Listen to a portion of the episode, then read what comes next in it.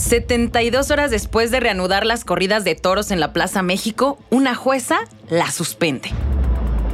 Soy Jafet Tirado y vamos con N Diario, un producto de N Podcast.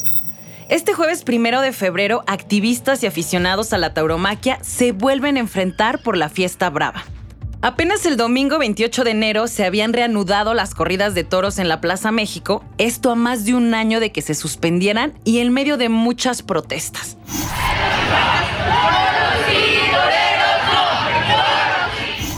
Bueno, pues este miércoles una jueza federal ordenó suspender nuevamente las corridas. Pero antes vamos con un poco de contexto. En diciembre, la segunda sala de la Corte aprobó un proyecto de la ministra Yasmín Esquivel que iba en contra de la petición de la Asociación Justicia Justa para cancelar los eventos con toros. El proyecto se aprobó y se reanudaron los eventos en la plaza de toros más grande del mundo.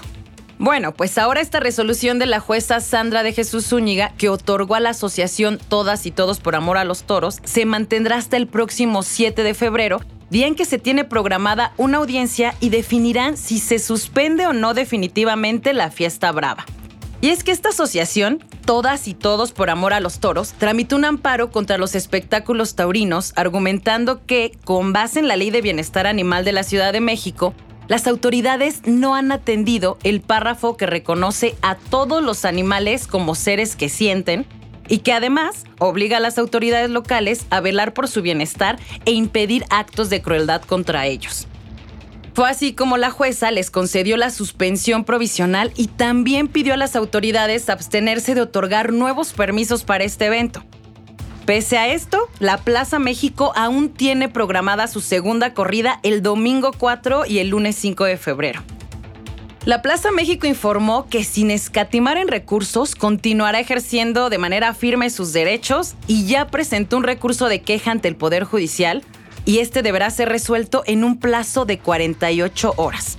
Advirtieron que sus abogados evaluarán todas las acciones legales posibles para que la empresa sea resarcida de los daños que esta determinación arbitraria les ocasiona.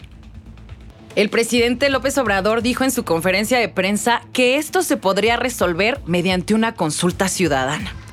Y aquí en N Diario les vamos a estar dando toda la información sobre este tema.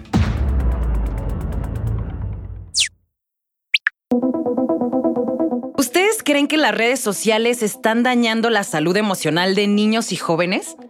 Pues este 31 de enero, los directores ejecutivos de empresas como Meta, X, TikTok, Snap y Discord comparecieron ante el Congreso de este país para hablar sobre seguridad infantil en línea y las medidas que aplican las empresas para combatir el acoso o el abuso sexual. También hablaron de las funciones adictivas de las plataformas, los estándares de belleza y trastornos alimenticios a los que están expuestos los jóvenes que tienen acceso a estas redes. Fui sexualmente explotada en Facebook. Fui explotada sexualmente en Instagram. Fui explotada sexualmente en X. Acabamos de escuchar algunos de los testimonios que fueron presentados al inicio de esta audiencia a la que asistieron el CEO de Discord, el CEO de TikTok, Linda Yacarino, la CEO de X, y Mark Zuckerberg, el CEO de Meta.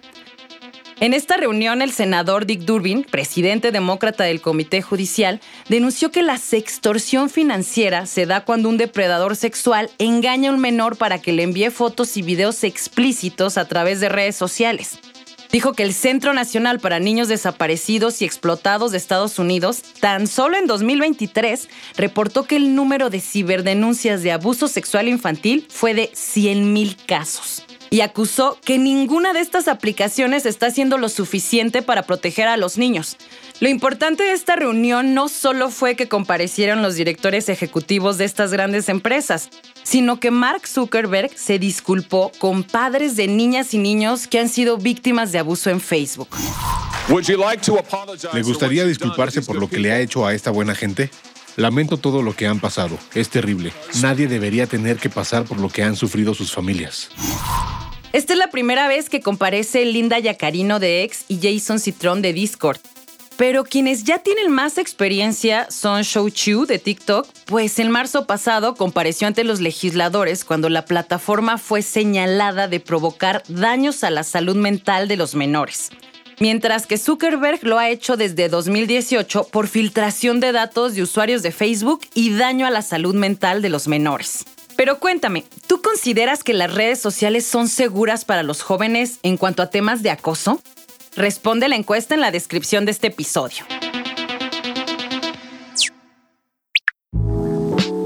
A TikTok le sigue lloviendo sobre mojado porque Universal Music informó que retirará su música de la plataforma porque acusó que la red social no quiere pagar una tarifa justa a los artistas y compositores. En un comunicado aseguró que el término de la relación se da también porque los artistas no han sido protegidos de la inteligencia artificial y que no se han cumplido los acuerdos para garantizar una navegación segura para los usuarios en TikTok. Con esta decisión, más de mil millones de usuarios se quedarán con las ganas de escuchar temas de Adele, Taylor Swift y hasta de Bad Bunny en la plataforma a partir de hoy. Eso fue todo por hoy. Que tengan un excelente jueves. No olviden seguirnos y activar la campanita de notificaciones. Nos escuchamos en el próximo episodio de N Diario, un producto de N Podcast.